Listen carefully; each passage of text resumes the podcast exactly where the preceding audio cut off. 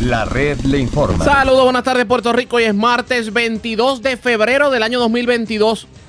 Y damos inicio a resumen de noticias de mayor credibilidad en el país. Es la red le informa. Somos el noticiero estelar de la red informativa de Puerto Rico. Soy José Raúl Arriaga. A esta hora de la tarde pasamos revista sobre lo más importante acontecido y lo hacemos a través de las emisoras que forman parte de la red, que son Cumbre, Éxitos 1530, X61, Radio Grito y Red 93 www.redinformativa.net. Señores, las noticias ahora. Las noticias. La red le informa. Y estas son las informaciones más importantes en la red le informa para hoy, martes 22 de febrero. Senador popular Javier Aponte Dalmau será acusado de alteración a la paz y agresión por incidente en donde se alega que agredió a su ex empleado estando borracho en la autopista 66. Sobre el particular, presidente del Senado José Luis Dalmau no quiso revelar que procederá con su primo ante la presentación de los cargos en su contra, mientras que su homólogo en la Cámara Tatito Hernández dice que este tipo de casos afecta a la imagen de la legislatura. Gobernador Pierluisi se reitera en que niños que no sean vacunados no tendrán derecho a clases presenciales y se supone que desde hoy entra en vigor esta restricción por el COVID. Ahora bien, ¿Cuál verdaderamente será el requisito? ¿Una, dos o tres vacunas? Pues hoy el Departamento de Educación orienta en esta edición. Hoy y mañana no podrá comprar marbetes porque no hay sistema, confirma el secretario de Hacienda. De paso, le dice a la gente, su reintegro le debe llegar en su cuenta entre dos y tres semanas. Es allá en Washington que se hace el trabajo para lo que fue electa. Y no aquí en Puerto Rico haciendo el ridículo, así le dice el senador Henry Newman a la cabildera estadista Elizabeth Torres. Cadáver de menor de 12 años que fue arrastrado por las corrientes marinas en la playa del Hotel La Concha fue encontrado en la mañana de hoy en el área marítima del Hotel Condado Plaza. Sobre el particular, el jefe de manejo de emergencias insiste en la prudencia y el sentido común a la hora de pisar las playas. Y sobre este hallazgo, el legislador Joel Frankie radica resolución para que hoteles avisen a sus huéspedes si hay corrientes marinas o condiciones marítimas peligrosas en las playas cercanas a la hospedería. Turista canadiense que llegó a Culebra a celebrar su cumpleaños número 40 murió ahogado en la playa Flamenco. Vivo de milagro, hombre herido de bala esta madrugada en Santurce. Pelea de mujeres en negocio de Loíza culmina con una de estas heridas con arma blanca. Le robaron el cadenón al sepulturero de Calle mientras asaltan hombre y le llevan prendas en residencia de Gurabo. Investigan causas de incendio que consumió vehículo en la madrugada de hoy en el barrio Damián de Orocovis y sigue en aumento el robo de catalíticos. Esta es la red informativa de Puerto Rico. Bueno, señores, damos inicio a la edición de hoy, martes, del noticiero estelar de la red informativa. De inmediato a las noticias, las autoridades estarán radicando cargos criminales contra el portavoz de la mayoría popular en el Senado de Puerto Rico, el senador Javier Aponte Dalmau. Esto por eh, alegadamente haber agredido a un ex empleado suyo en estado de embriaguez mientras transitaban por la carretera, por la autopista PR66.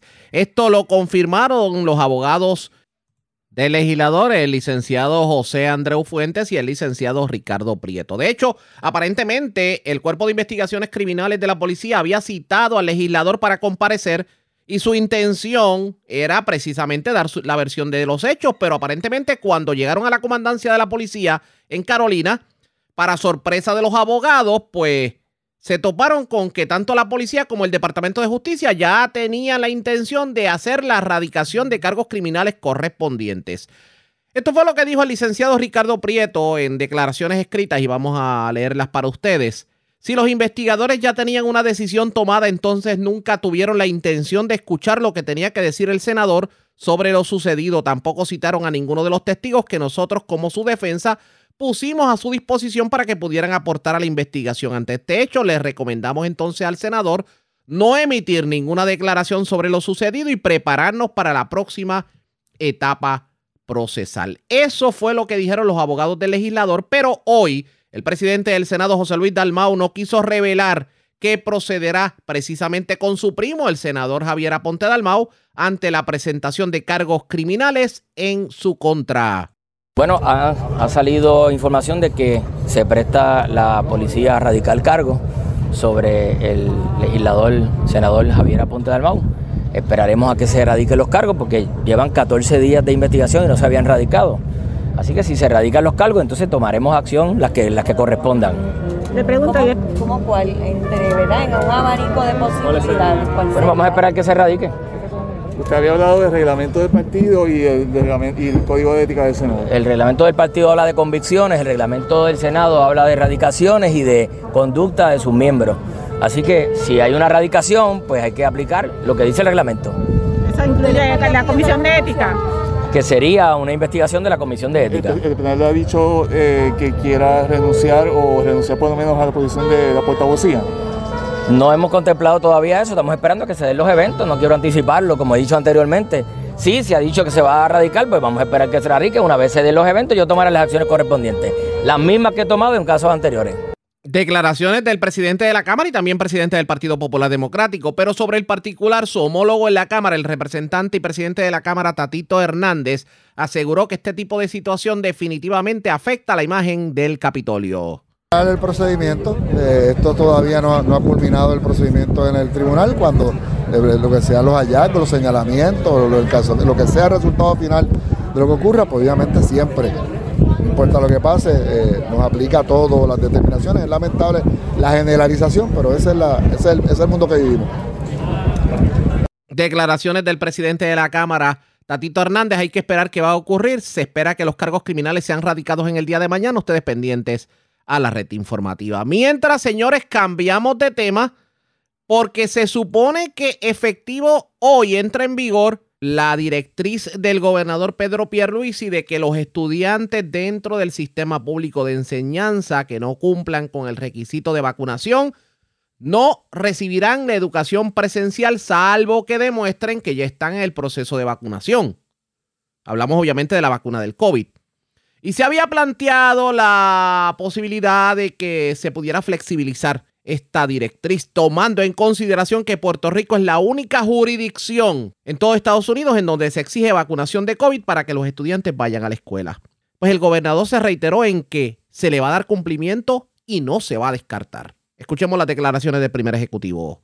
La gran mayoría están vacunados los que no están vacunados, básicamente lo que vamos a hacer es que el que haya ya, entre, vamos a hablar por, por edades, los, entre los que tienen entre 5 y 11 años, si el proceso de vacunación ya ha comenzado, se le va a permitir eh, recibir la educación presencial, pero la enfermera, el director o directora de la escuela y la enfermera de la escuela va a verificar cuándo es la fecha en la cual tienen, eh, están aptos para recibir la segunda dosis y le van a dar seguimiento para que así sea. Porque si no reciben la segunda dosis dentro del término Em, indicado, entonces no pudieran eh, eh, recibir la educación presencial. En el caso de los de 12 años en adelante, ahí de lo que estamos hablando es del refuerzo.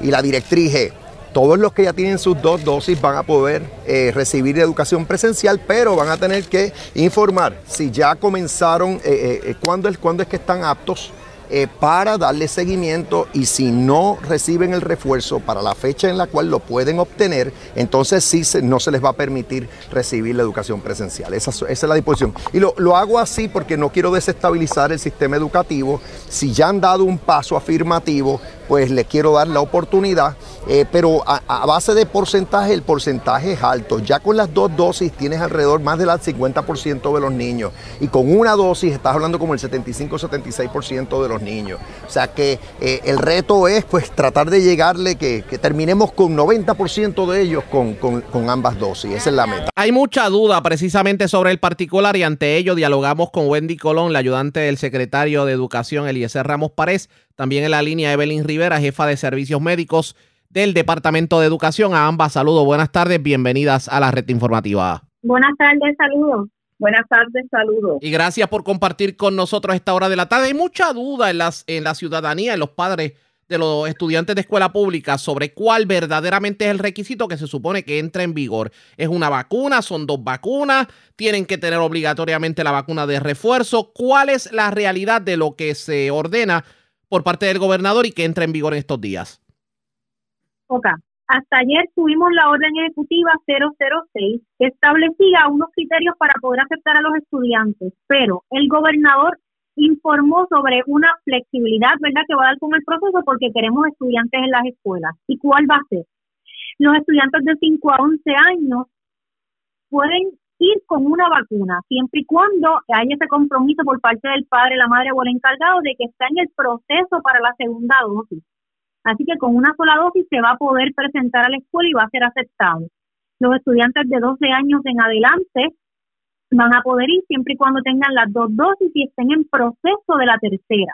Se había hablado de que se le iba a exigir la tercera dosis a los estudiantes. ¿Qué pasó con eso? Si la tercera dosis es requisito para todo estudiante mayor de 12 años, donde establecía que hasta finalizar el 21 de febrero tenían que tener el refuerzo, eso es lo que la profesora Colón ha estado diciendo, que en términos de todos los estudiantes que ya tengan la segunda dosis de 12 años en adelante, se les siempre y cuando tengan plan de vacuna, se les va a admitir en la escuela en lo que se administra la dosis de refuerzo, que viene siendo la tercera dosis. Sí, en este caso dependería, por ejemplo, del tiempo en que el estudiante se administró la segunda. Es correcto, el tiempo el tiempo establecido entre la segunda dosis y la dosis de refuerzo es que hayan transcurrido cinco meses. Le pregunto a ambas, ¿cuántos estudiantes ya han eh, cumplido con el requisito de vacuna?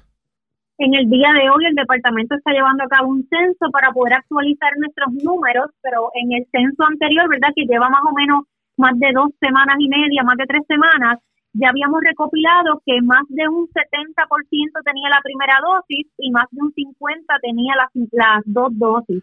Así que en el día de hoy vamos a saber cuáles son nuestros números más recientes. Pero no hay tal cosa como que el Departamento de Educación se va a quedar sin la mitad de los estudiantes como se había rumorado en el día de ayer. No, no, no, para nada. Muchos estudiantes ya comenzaron su proceso, los padres tienen el compromiso las enfermeras en las escuelas están atendiendo cada situación que se presente y siempre que veamos, ¿verdad?, que están en miras a cumplir con la orden ejecutiva, nosotros vamos a abrir nuestras puertas para recibir los estudiantes. ¿Cómo está la situación en cuanto al COVID y los protocolos en las escuelas públicas? ¿Qué me pueden decir? Hemos demostrado que la situación ha estado en total control. Nosotros no hemos tenido eventos mayores. Sí habían salido eh, unos brotes que algunos eran de escuelas públicas, solamente uno estaba atado a la escuela privada, uno a la escuela privada, perdóname, otro en la escuela pública, eh, pero todo se ha manejado de acuerdo a lo que salud establece. Nosotros continuamos con la toma de temperatura, con el alcohol, la mascarilla, hand sanitizer, con el distanciamiento, eh, así que entendemos que todo va a marchar en orden. No es una camisa de fuerza. Si tuviésemos que tomar otras medidas porque entendamos eh, que tenemos que regresar a una mayor rigurosidad, lo vamos a hacer. Para entender algo, uno puede, digamos, y valga la redundancia, entender el hecho de que ustedes como departamento restrinjan eh, el curso presencial para aquellos que no se han vacunado. Tal vez por porque no quieren vacunarse, los padres no los quieren vacunar, etcétera, etcétera. Pero ¿qué hay del menor que por una condición de salud estrictamente de salud no puede vacunarse. ¿Qué se hace en estos casos? Bueno, todo estudiante que no esté vacunado, la misma orden ejecutiva y la ley 25 de inmunización establece dos excepciones. Está la médica y está la religiosa. Todo aquel estudiante que por condición de salud no puede administrarse ningún tipo de vacuna, incluyendo la de COVID, el médico nos certifica que ese estudiante por su salud no se le recomienda la vacunación y ese estudiante si es mayor de 12 años, se le va a requerir una prueba semanal de COVID. Al estudiante de 5 a 11 años no se le va a requerir ninguna prueba y pueden estar con esas intenciones en, en educación. Lo que pasa es que ahí es que viene el problema, porque, por ejemplo, hay una exención en ley para esos estudiantes, pero exigirle una prueba negativa de COVID semanal que no están dando los hospitales públicos para una familia de escasos recursos es imposible. Es más, para los mortales que trabajamos es imposible. Imagínese una persona que solamente vive del pan. El que, y no porque la persona no quiera vacunarse, sino porque hay una condición de salud que le impide el vacunarse. Por ejemplo, lo que puede pasar, por ejemplo, con estudiantes que tienen que están inmunocomprometidos o que tienen alguna afección eh, respiratoria o cardíaca que le impide la vacunación o hay un compuesto de la vacuna que es contraproducente para alguna condición de salud del menor. En este caso, no se le está penalizando de más a ese estudiante que no es que no quiere cumplir con los requisitos del departamento, es que simplemente no puede. La guía que estableció el CDC y el Departamento de Salud, ellos hicieron unos contratos con laboratorios alrededor de la, de la isla y el propio enfermero escolar a nivel de escuela todas las semanas le da referido sin costo alguno para el padre para que el estudiante se pueda realizar la prueba. Así que los servicios están disponibles para todo estudiante y personal que trabaje en una escuela hacerse la prueba de forma gratuita. Yo creo que me trajo la noticia clave en esta entrevista, el hecho de que en efecto el Departamento de Educación está ayudando a esos padres que tienen esa excepción, esa excepción de la vacuna por asunto de salud para que puedan hacerse las pruebas semanales. Me parece que eso la gente lo desconocía, hay gente y es muy bueno el que se le haya dicho en esta entrevista, definitivamente. Sí, es correcto, es de, es de libre es gratuito para toda la población escolar, incluyendo los empleados que trabajan en una escuela. El Departamento de Salud hizo unos, unos contratos con laboratorios alrededor de la isla para eso mismo. Bueno, agradezco el que hayan compartido con nosotros porque me parece que era saludable este tipo de orientación para los amigos radioyentes. Agradezco, gracias por compartir con nosotros. Buenas tardes. Gracias. Cómo no, gracias a ambas. Ya ustedes escucharon.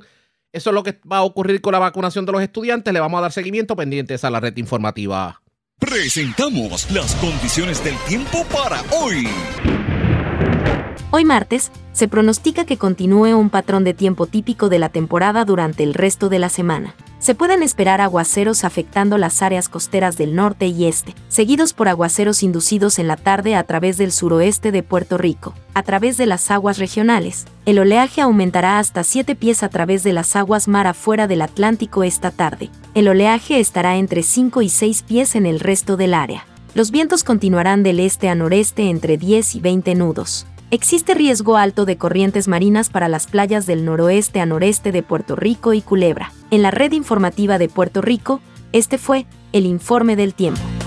La red le informa. Bueno, señores, regresamos a la red le informa. Somos el noticiero estelar de la red informativa, edición de hoy martes. Gracias por compartir con nosotros. Usted tenía que sacar el marbete o tenía que pagar una multa y fue a la colecturía y le dijeron que no podía o fue al centro de inspección o fue al banco y no le vendieron el marbete, pues sepa usted, amigo radio oyente, que esta situación pudiera extenderse por los próximos días porque los servicios en las colecturías que incluyen la venta de marbetes y el pago de multas se están viendo interrumpidos tras una avería que se reportó desde anoche en el sistema central.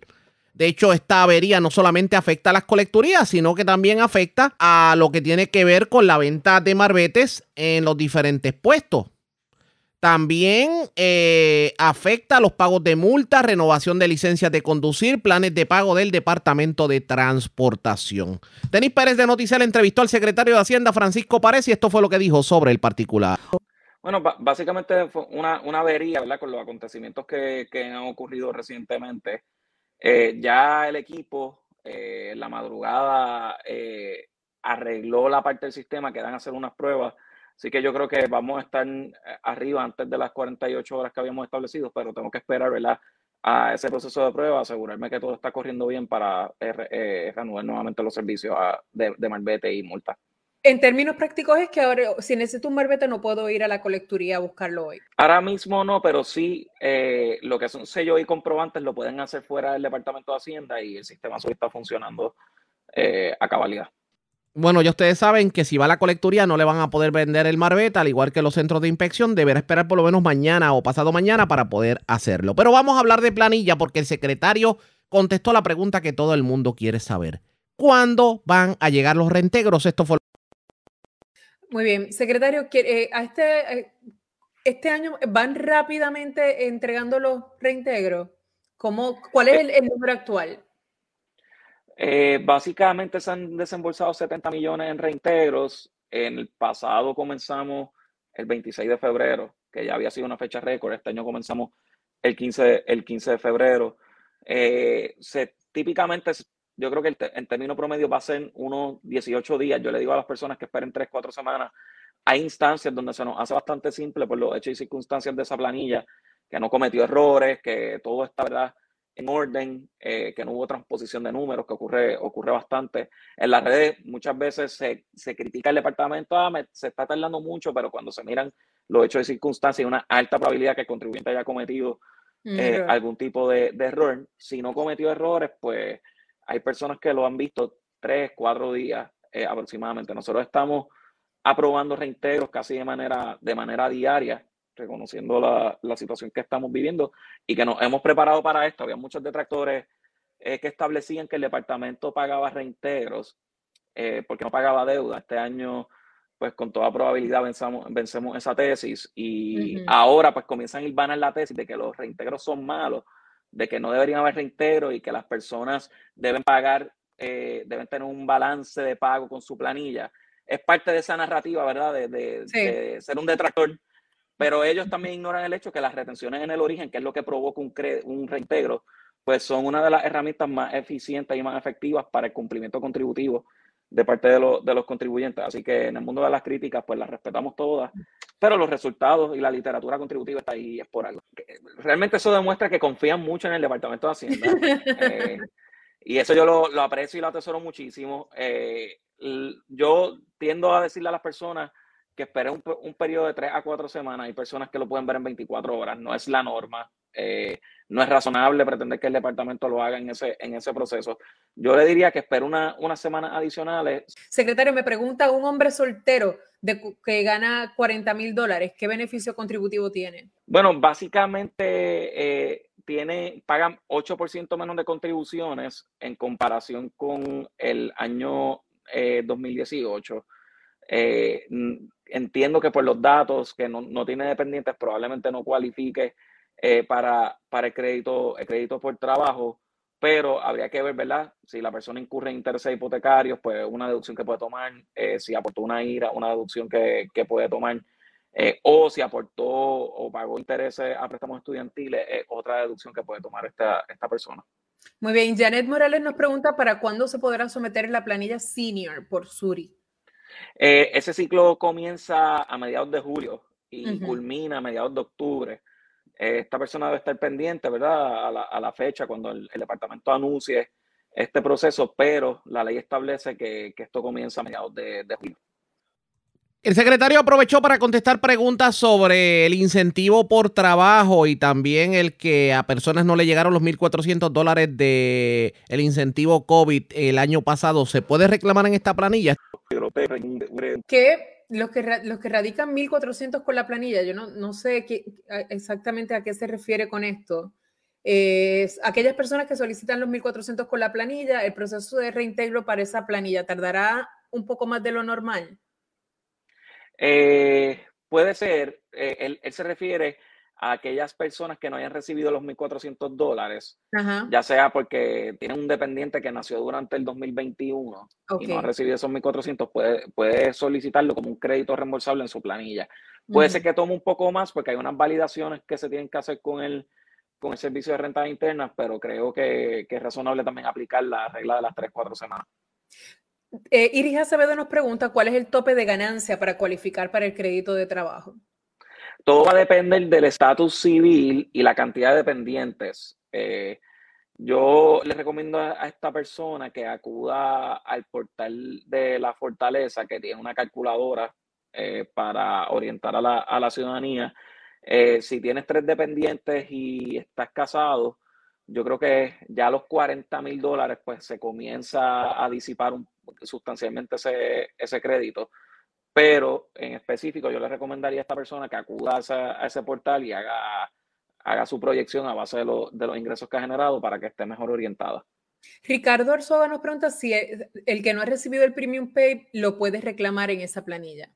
No, el Premium Pay es un asunto que debe, que debe tramitar a través de su patrono, identificar qué fue lo, que ocurrió, si el patrono lo reclamó, eh, si el patrono lo reclamó, puede ser que haya, una, que haya habido un asunto eh, con su cuenta de banco, en, el, en cuyo caso pues le recomiendo que, que, solicite una cita con el Departamento de Hacienda.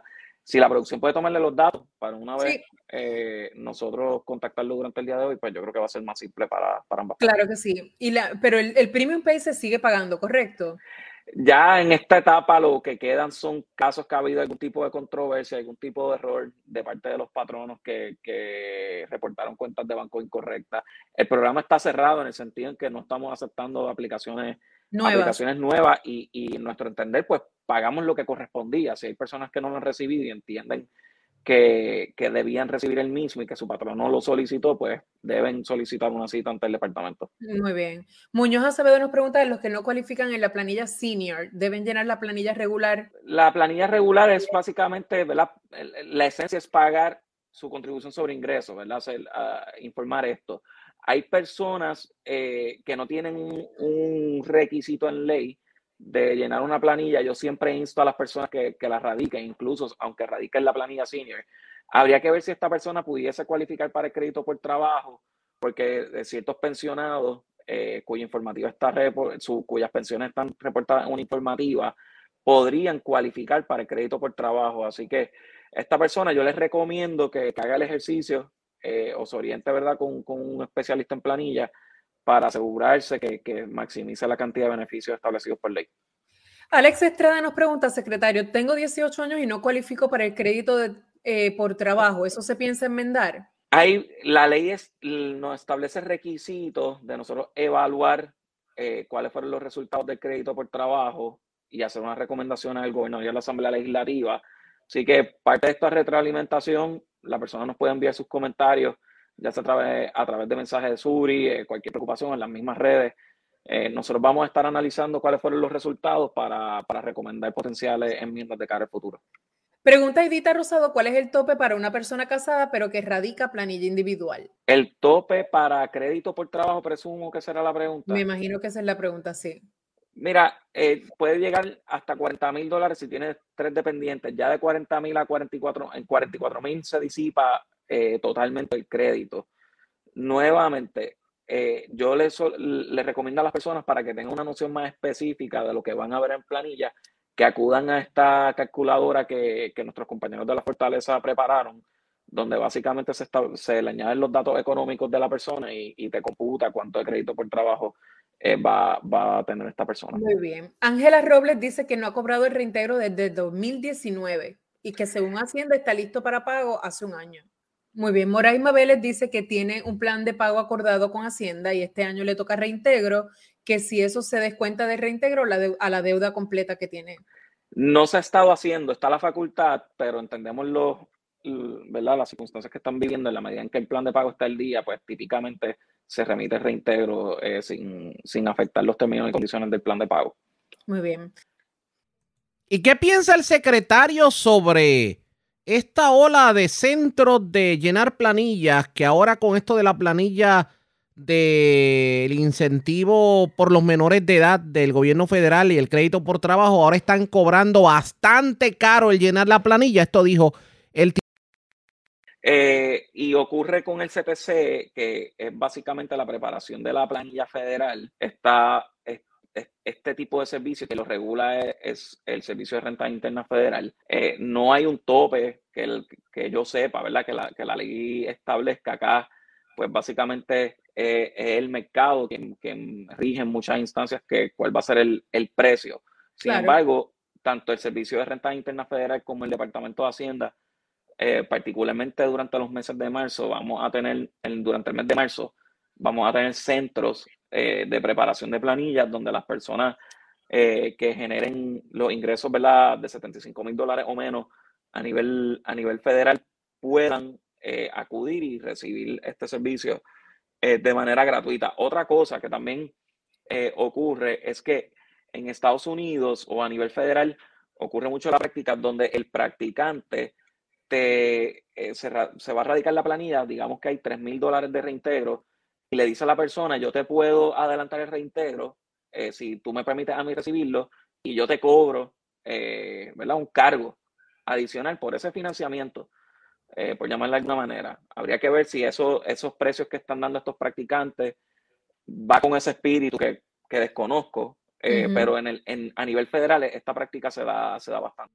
Así las cosas, si le toca llenar la planilla, ojo al pillo, porque hay muchos que se están lucrando y están pidiendo demasiado dinero por llenar estas planillas. Usted busque la alternativa correcta y claro está, si usted tiene derecho al crédito por trabajo, tiene derecho al crédito de los menores, pues aproveche esta alternativa económica. La red le informa. Cuando regresemos sigue dando mucho de qué hablar esta controversia que venimos arrastrando desde la semana pasada con esto de la delegada estadista Elizabeth Torres y los tenedores, el senador Henry Newman, toma con pinzas todo lo que tiene que ver con esta controversia, pero advierte algo. Se supone que donde debe estar trabajando Elizabeth Torres es en Washington y no en Puerto Rico. ¿Qué hace en Puerto Rico? Hablamos del tema luego de la pausa. Regresamos en breve. La red le informa. Señores, regresamos a la red le informa. Somos el noticiero estelar de la red informativa edición de hoy martes. Gracias por compartir con nosotros. Todavía hay mucha controversia en torno a la figura de Elizabeth Torres. Si ella verdaderamente hace su trabajo o no hace su trabajo como delegada estadista. De hecho, el gobernador Pedro Pierluisi se expresó eh, ayer en la tarde en Ponce precisamente sobre Elizabeth Torres y él asegura que ella no está cumpliendo con, con, el trabajo para lo que fue elegida.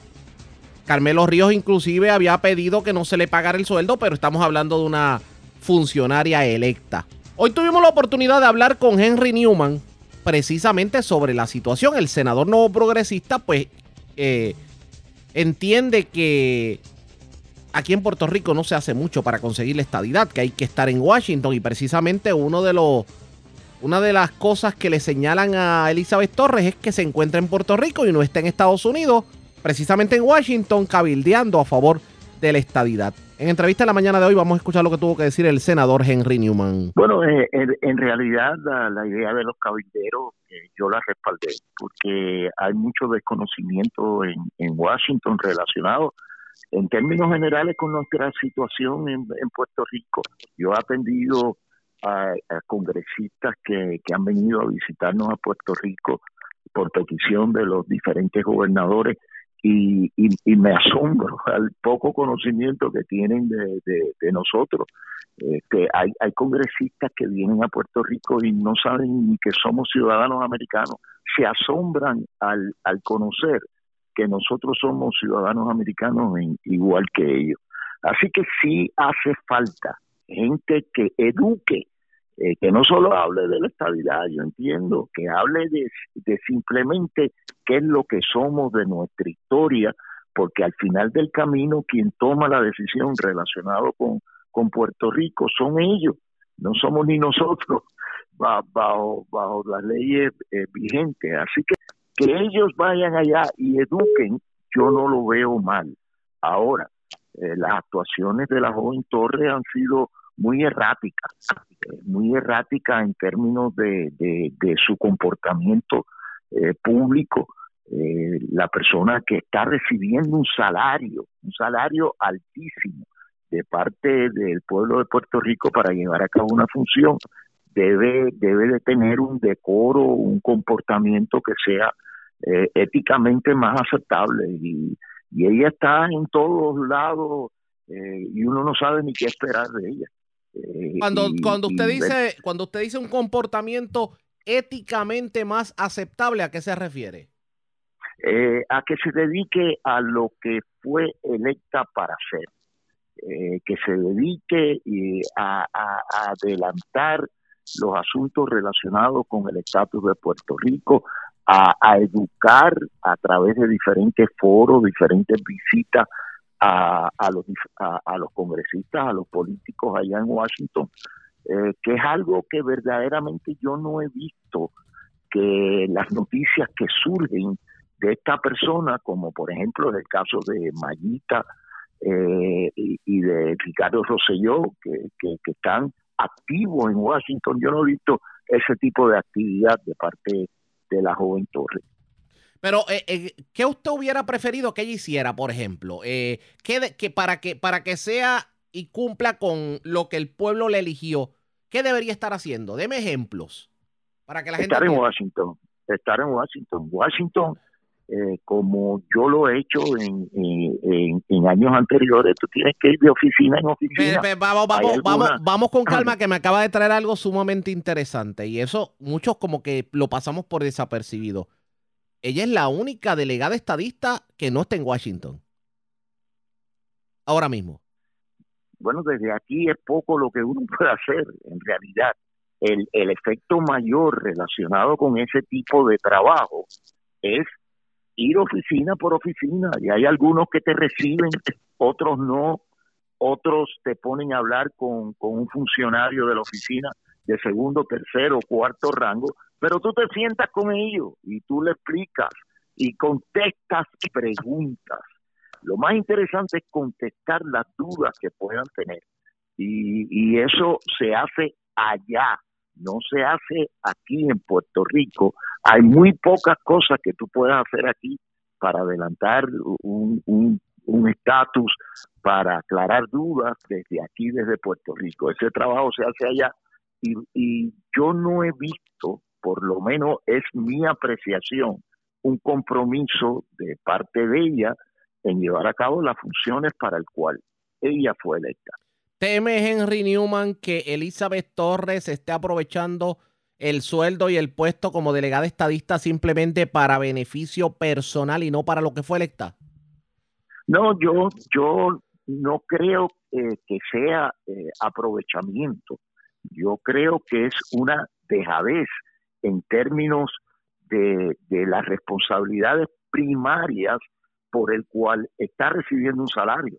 Ella, ella puede hacer cosas adicionales que a ella le puedan eh, interesar. Eso eh, eh, no quiere decir que ella estrictamente tiene que estar haciendo el trabajo para el cual fue electo. No, no, no, no. Ella puede tener otros intereses.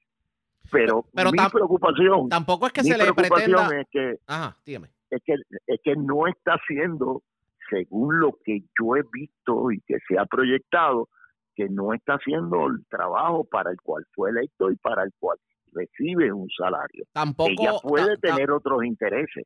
Y tampoco es que se le pretenda coartar el derecho a la expresión que tiene la funcionaria, ¿cierto?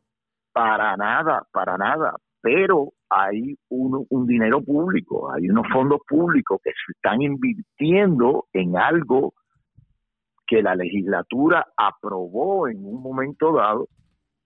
Yo, yo en, el caso mío, yo entiendo que sí hay que hablar de la estabilidad, pero hay que, hay que, la función principal de estas personas, y se lo digo por experiencia propia, es educar a las personas que están en Estados Unidos en unos puestos de poder de lo que es Puerto Rico, de lo que es ser puertorriqueño, de nuestra ciudadanía, de la falta de derechos que tenemos este, siendo ciudadanos americanos.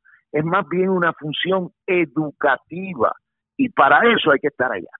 Usted una vez se le mencionó como posibilidad de, digo, como eh, persona que pudiera haber estado aspirando a, comisionado residente. ¿Usted entiende que hay mucho que hacer allá en, en Washington? Bueno, tenemos una gran comisionada residente, en mi opinión. Eh, eh, eh, eso para mí es un puesto precioso, porque te da la oportunidad de estar entre ellos, de estar entre ellos y, y, y de, y de afectar la forma de pensar de las personas que tienen el completo dominio sobre todo lo que hacemos aquí en Puerto Rico, no, no quepa la menor duda. Y si en algún momento va a haber algún tipo de cambio de estatus, tiene que venir de ellos. Nosotros podemos tener el 100% de, de, de la aprobación para, para la estabilidad, por ejemplo, de- después de un plebiscito, pero eso no se logra aquí con esa votación.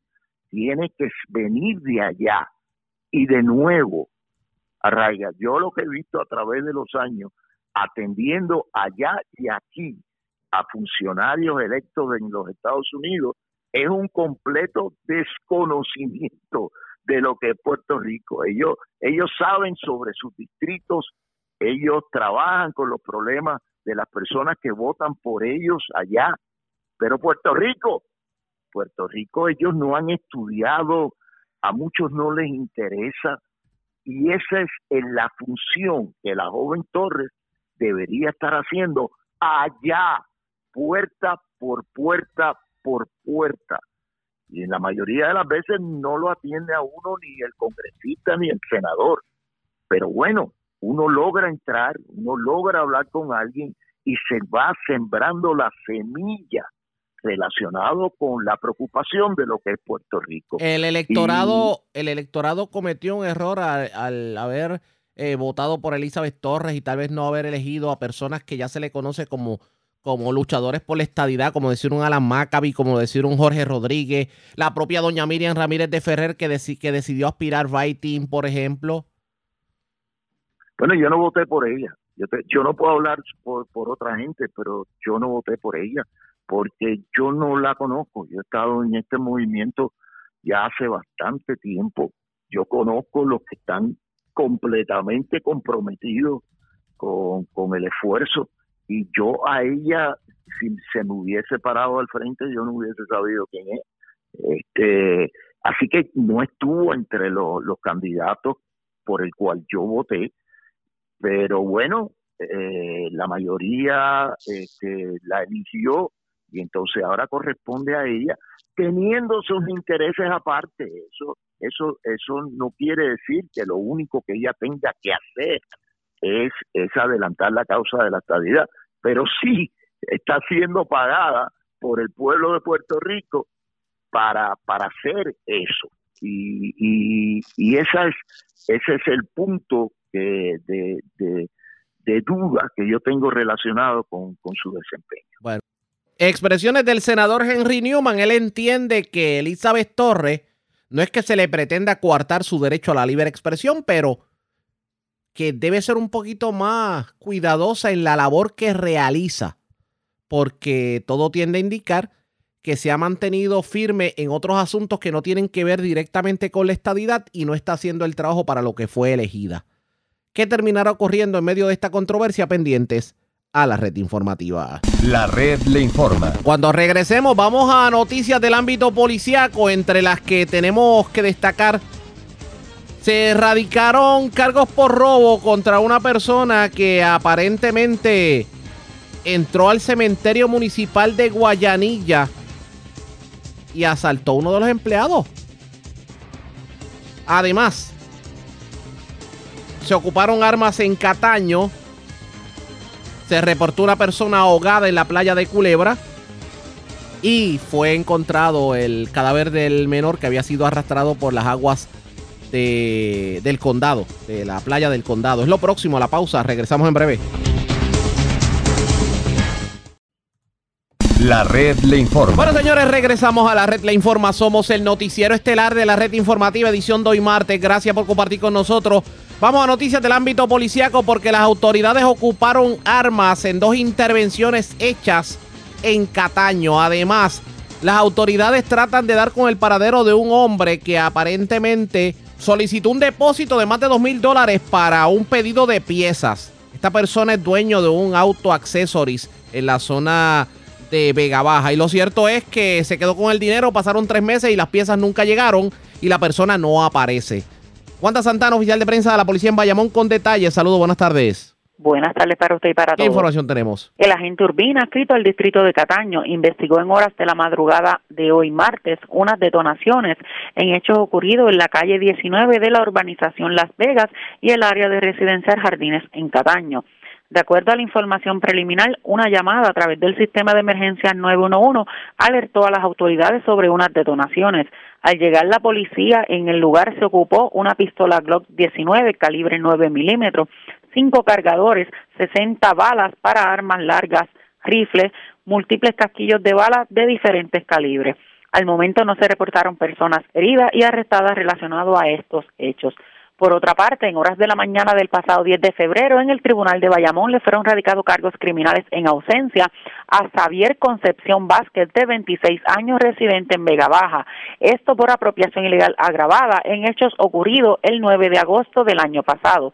De acuerdo a la información, Concepción Vázquez, dueño de Savi Auto Accesorios, solicitó un depósito de 2.211 dólares al querellante para un pedido de piezas de auto a Japón. Este le indicó que las piezas llegarían en tres meses. Al pasar el tiempo, el perjudicado realizó varias gestiones para dar con el paradero de Concepción Vázquez, siendo las mismas infructuosas. Agentes de la División de Propiedad y Fraude del Cuerpo de Investigaciones Criminales de Vega Baja solicita la cooperación ciudadana para dar con el paradero de Xavier Concepción Vázquez, El mismo es descrito como de tez blanca, estatura aproximada 5'7", peso aproximado 250 libras, cabello y ojos color marrón. Se exhorta a toda aquella persona que tenga información que ayude a identificar al individuo, se comunique de manera confidencial al 343-2020 o a la comandancia del Bayamón al 269-2424, extensión 1570 o 1572. Sería todo. Muchas gracias. Que tengan buenas tardes. Y buenas tardes para usted también. Gracias, era Wanda Santana, oficial de prensa de la policía en Bayamón y de la zona metropolitana. Vamos a la zona centro-oriental de Puerto Rico porque tres delincuentes le llevaron el prendón y la cadena al, sepulturero del cementerio de Calley. También le robaron prendas a otra persona en un incidente ocurrido en Gurabo. Y la información la tiene Edgardo Ríos Queret, oficial de prensa de la policía en Cagua. Saludos, buenas tardes. Buenas tardes. ¿Qué información tenemos? La policía investiga un robo ocurrido en horas de la tarde de ayer en el cementerio municipal, ubicado en la calle Ópalo de la urbanización El Torito Plata en Calle. Según se informó, tres individuos, mediante intimidación amenaza con armas de fuego, despojaron al perjudicado de una cadena de oro con medallón, la cual fue valorada en 7 mil dólares. En este incidente no se reportaron heridos. Por otra parte, se investiga otro robo ocurrido en horas de la madrugada de ayer en la calle número 2 del barrio Navarro en Gurabo. Según informó el perjudicado, mientras se encontraba frente a su residencia, dos individuos, mediante intimidación y amenaza con armas de fuego, lo despojaron de una cadena de oro, la cual no valoró. Ambos incidentes son investigados por la edición de robos del CIC de Caguas. Que pasen buenas tardes. Y buenas tardes para usted también. Gracias, Ricardo Ríos Queret, oficial de prensa de la policía en Caguas. De la zona centro-oriental, vamos a la noreste de Puerto Rico porque en condición, está, en condición grave se encuentra, bueno, en condición estable, debo decir, se encuentra una persona que fue herida con un arma punzante. Esto ocurrió en el negocio del indio en Loíza. Fue una, una pelea de mujeres, básicamente lo que se dio en este establecimiento. También en la zona de Carolina, una persona se encontraba haciendo trabajos de mecánica y otra se le acercó apuntándole con un arma de fuego. Y el hombre que que sale de momento del vehículo, pues es agredido con la culata de la pistola y la persona se marcha del lugar. Esto ocurrió en Carolina. Además, una persona se encuentra viva de milagro luego de haber sido herida de bala, un hecho ocurrido en Santurce. Y, señores, continúa el robo de catalíticos. Se llevaron cuatro catalíticos de vehículos en la zona metropolitana. El denominador común los cuatro vehículos fueron Mitsubishi Outlander. La información la tiene Iliana Echevarría, oficial de prensa de la policía en el cuartel general. Saludos, buenas tardes. Muy buenas tardes. Tenemos que una agresión grave fue reportada en horas de la madrugada de ayer en hechos ocurridos en las inmediaciones del negocio El Indio, que ubica en la carretera 187 en Loíza. Según el informe preliminar, la querellante indicó que sostuvo una pelea con una mujer y esta, utilizando un objeto punzante, le infligió múltiples laceraciones en diferentes partes del cuerpo. La perjudicada fue atendida en una institución hospitalaria del área por el médico de turno, quien luego de evaluarla diagnosticó hematomas en el cuerpo y laceraciones en el área del rostro. Se indicó que la condición de la víctima es estable y por tanto fue dada de alta. Agentes adscritos a la División de Agresiones del CIC de Carolina continuaron con la investigación. Por otro lado, agentes adscritos al precinto de Carolina Norte investigaron una agresión grave reportada a las 1 y 7 de la madrugada de ayer, esto en la calle 405 en Villa Carolina del mencionado municipio. De acuerdo a los datos y en circunstancias que se encuentran bajo investigación, mientras un hombre de 33 años de edad se encontraba realizando trabajos de mecánica en su vehículo personal cuando un individuo en un auto de color oscuro se le acercó apuntándole con un arma de fuego. Posteriormente, el hombre se salió del vehículo agrediendo al perjudicado con la parte posterior de la pistola en el área de la nariz, marchándose del lugar. El agredido fue atendido por personal de manejos de emergencias municipal y su condición fue descrita como estable. Además, personal adscrito al Cuerpo de Investigaciones Criminales de San Juan se encuentran investigando una querella reportada en la madrugada de hoy donde una persona resultó herida de bala en el área de Santurce. Según se informó preliminarmente y en circunstancias que se encuentran bajo investigación, la policía fue alertada sobre un hombre herido de bala en el hombro, el cual llegó al Hospital Centro Médico de Río Piedras. Al momento, el perjudicado no ha sido identificado y se desconoce la condición del mismo.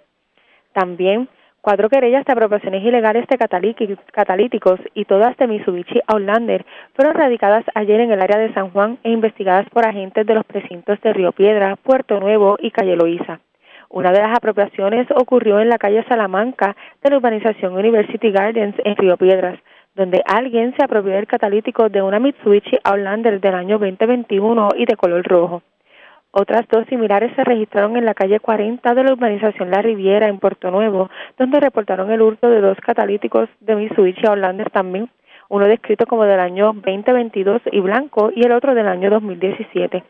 Finalmente, en el estacionamiento de la farmacia Walgreens en Calle Loíza, una querellante indicó que dejó su, vehículo, su vehículo Mitsubishi Outlander estacionado y al regresar por el mismo se percató que alguien se apropió del catalítico de dicho vehículo. Ninguno de los perjudicados valoró los mismos. Todos estos casos fueron referidos a personal de la División de Propiedad del CIC de San Juan para su investigación oficial. Gracias por la información. Buenas tardes. Buenas tardes.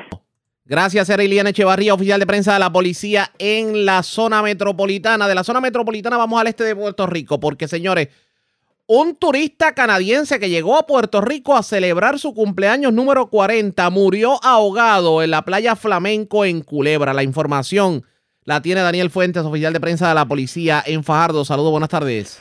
Saludos, buenas tardes. A eso de las 12 de la tarde de ayer, lunes, eh, se reportó una persona ahogada. Esto fue en la playa Flamenco, ubicada en la carretera 254 en Culebra. Según se informó, un hombre eh, identificado como Tibaraam Bamateban, eh, de 40 años de edad, residente en, en Canadá, eh, pues resultó ahogado, esto debido al fuerte oleaje y eh, que fue arrastrado por las corrientes de agua. Eh, esta persona pues fue transportada por paramédicos municipales de Culebra al hospital Menonita del mencionado municipio, donde la doctora Belmarí Torres certificó la muerte. El agente, el agente Gabriel Cruz, en unión a la fiscal Lenabel Alvarado, se encargaron de la correspondiente investigación. Eso es lo que tenemos hasta el momento. Buenas tardes. Gracias, era Daniel Fuentes, oficial de prensa de la policía en Fajardo de la zona este. Vamos a la zona central porque las autoridades reportaron el, el hurto de un arma de fuego de un vehículo que estaba estacionado frente al Hospital Morovis Community Health Center, obviamente en Morovis. La información la tiene el Malvarado, oficial de prensa de la policía en Arecibo. Saludos, buenas tardes. Sí, buenas tardes.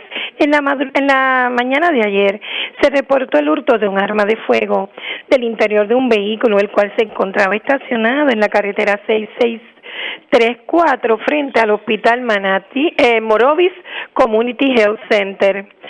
Según informó el querellante que dejó estacionado un vehículo Toyota Corolla cuatro puertas color blanco del año 93 a orillas de la carretera frente al hospital y alguien, el cual se desconoce, forzó la puerta trasera al lado izquierdo, logrando acceso al interior del mismo y se apropiaron de una pistola marca Ruger color negra, 9 milímetros, cargada con 10 municiones, la cual había dejado debajo de un jacket en el interior del, del vehículo.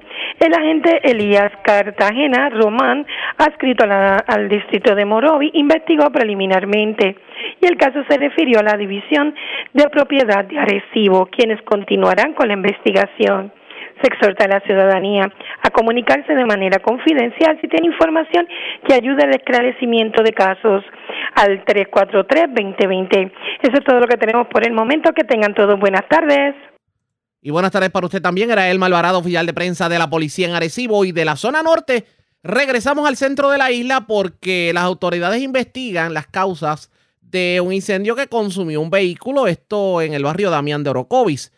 No se descarta que haya sido provocado el incendio de este vehículo. Ocurrió en la madrugada de hoy. La información la tiene Guidalis Rivera Luna, oficial de prensa de la policía en Aybonito. Saludos, buenas tardes.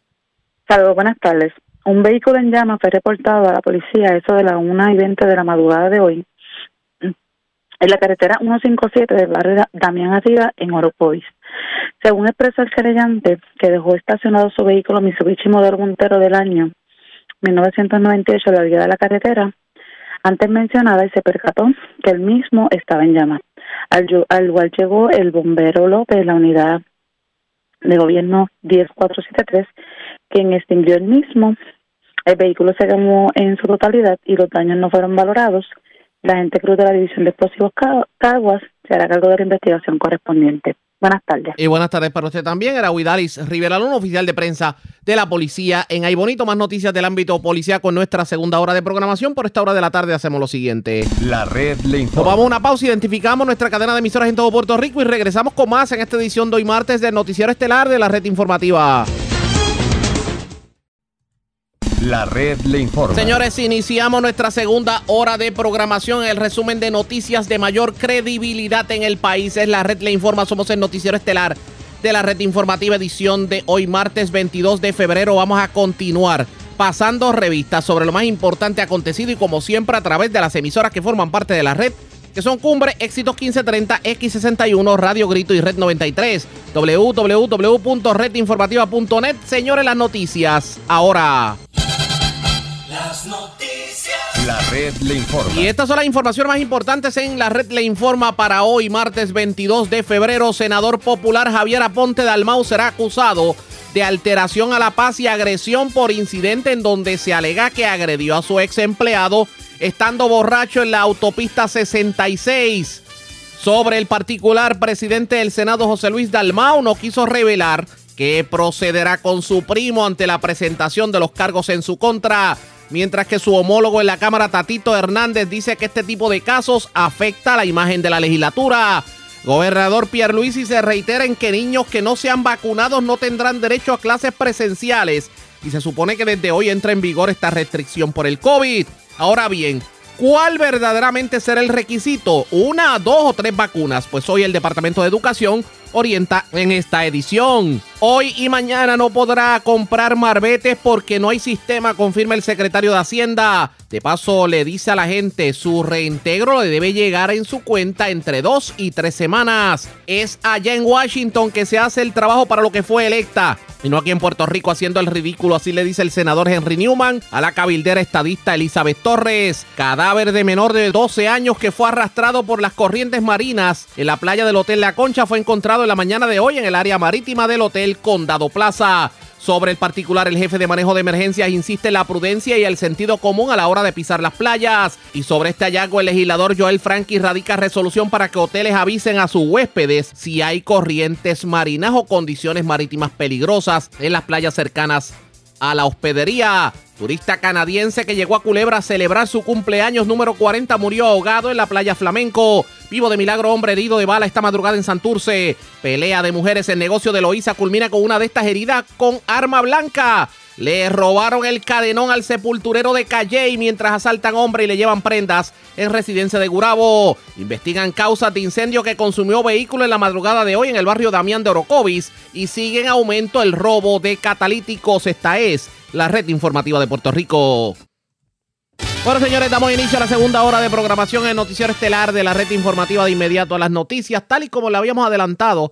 En la pasada hora, el cuerpo del menor de 12 años que fue arrastrado antenoche por la corriente en la zona playera del condado, detrás del Hotel La Concha, fue localizado esta mañana por las autoridades. De hecho, así lo confirmó el comisionado interino del negociado de manejo de emergencias, Nino Correa, y de hecho se supo que el cadáver fue encontrado detrás de la zona del condado. En entrevista con Denis Pérez de Noticel, esto fue lo que dijo sobre el particular el jefe de manejo de emergencias, Nino Correa. Menos de la mañana estábamos en el área ya preparándonos para el patrón de, de, de búsqueda con los buzos, ya que el personal del municipio de San Juan mantuvo un monitoreo en muchas de estas áreas que desde ayer, ¿verdad? Eh, teníamos pendiente trabajarla. Eh, y también pues la marítima de San Juan, la Guardia Costanera y el helicóptero ya había hecho su segundo vuelo. Eh, y es en el momento que hay un estacionamiento que queda entre el Hotel La Concha y el Hotel Condado Plaza, eh, que precisamente frente a ese estacionamiento es donde eh, los muchachos del municipio de San Juan en la embarcación y los puso logran eh, ver al, al cuerpo cuando estaba flotando. Sabíamos que esto podía pasar y obviamente la importancia de mantenernos aquí, eh, ya que eh, todas las corrientes, conforme a la información de la Guardia Costanera, las corrientes marítimas, en todo este sector se iban a mantener hacia adentro. Eh, sabíamos que por los patrones de buceo que se hicieron ayer, antes de que cayera la noche, eh, la poca visibilidad no permite que tú puedas tener ¿verdad? Un, un cuadro más amplio eh, de búsqueda y ya que hay que hacerlo de esta eh, por tacto en esta en estos tipos de eventos donde el agua está bien turbia eh, y entonces si vamos a volver a retomar en el día de hoy eso eh, y pues sabíamos que en cualquier momento ya que esto sucede antier a las 9 y 50 de la noche el que completara el tiempo de flotación era una de las opciones que podíamos eh, que podríamos tener en el día de hoy. Y es en ese momento a las 6.25 que la embarcación de los muchachos de eh, los puso del municipio de San Juan dan con el cuerpo del joven. Nino, eh, en múltiples ocasiones nosotros hemos hablado en este espacio contigo sobre la peligrosidad de esa zona. Eh, esa zona obviamente está rotulada como un área peligrosa para, para bañistas. ¿Qué se puede, o sea, por, qué responsabilidad tienen los hoteles en esta, en esta situación? Porque es que es, se dice, lo dices tú, lo has dicho mil veces, que en esa zona eh, no se bañen. Eh, la experiencia nos dice que no hay ahogados a cada rato. Eh, ¿Ustedes han, han, podido hablar con los hoteles para pedir, recabar su ayuda? Mira, hay este, varios proyectos, me consta que se han estado trabajando. Nosotros hemos estado dando el apoyo en parte de eso. sí, te tengo que decir que es correcto, los hoteles eh, y la compañía de turismo tiene un plan de trabajo que hemos estado mano a mano eh, dándole ese apoyo y sabemos que estos hoteles que están en esta área en específico, que aquí el detalle de la cantidad de turismo que eh, por los hoteles que hay, pues obviamente el tener una playa pues representa que va a haber una cantidad en unos momentos dados, ¿verdad? mayor. sabemos que los hoteles desde la entrada, cuando hay este tipo de mal tiempo, eh, se toma en consideración el que se le alerte o se le advierta a los turistas que llegan al área. Inclusive hay algunos hoteles que eh, en las habitaciones eh, meten debajo de, la puerta la comunicación de que hay un mal tiempo.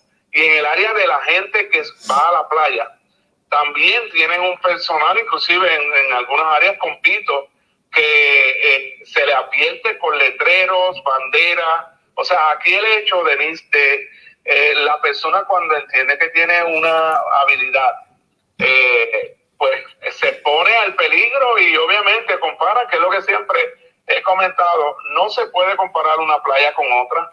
El comportamiento del oleaje es una cosa. Y aquí el peligro no es el oleaje en la parte superior, que a veces, inclusive de tú observarlo, podría decirte que hay gente que le, pueda dar hasta miedo. Pero no se trata del comportamiento de la superficie por el Servicio Nacional de Meteorología que nos emita ¿verdad? una advertencia, se trata de lo que hay debajo del agua, la cantidad de peligros potenciales que hay, las cuevas. De hecho, por eso estas playas no están marcadas inclusive como bañistas, o sea, eh, como balnearios, ¿me entiendes? Entonces, ¿qué sucede? El turista no viene atento a ninguna eh, condición eh, del Servicio Nacional de Meteorología el turista no va a ningún lado pendiente de nada de esto. Claro. Sacan el espacio para compartir eh, y no tienen eh, a veces la mentalidad de este aspecto de seguridad que debería haber. Lo que acaba de suceder con este joven fue en cuestión de segundos que ya el día de ayer el poder hablar con estas personas, ¿verdad? Y, que ellos nos puedan orientar en qué fue lo que sucedió.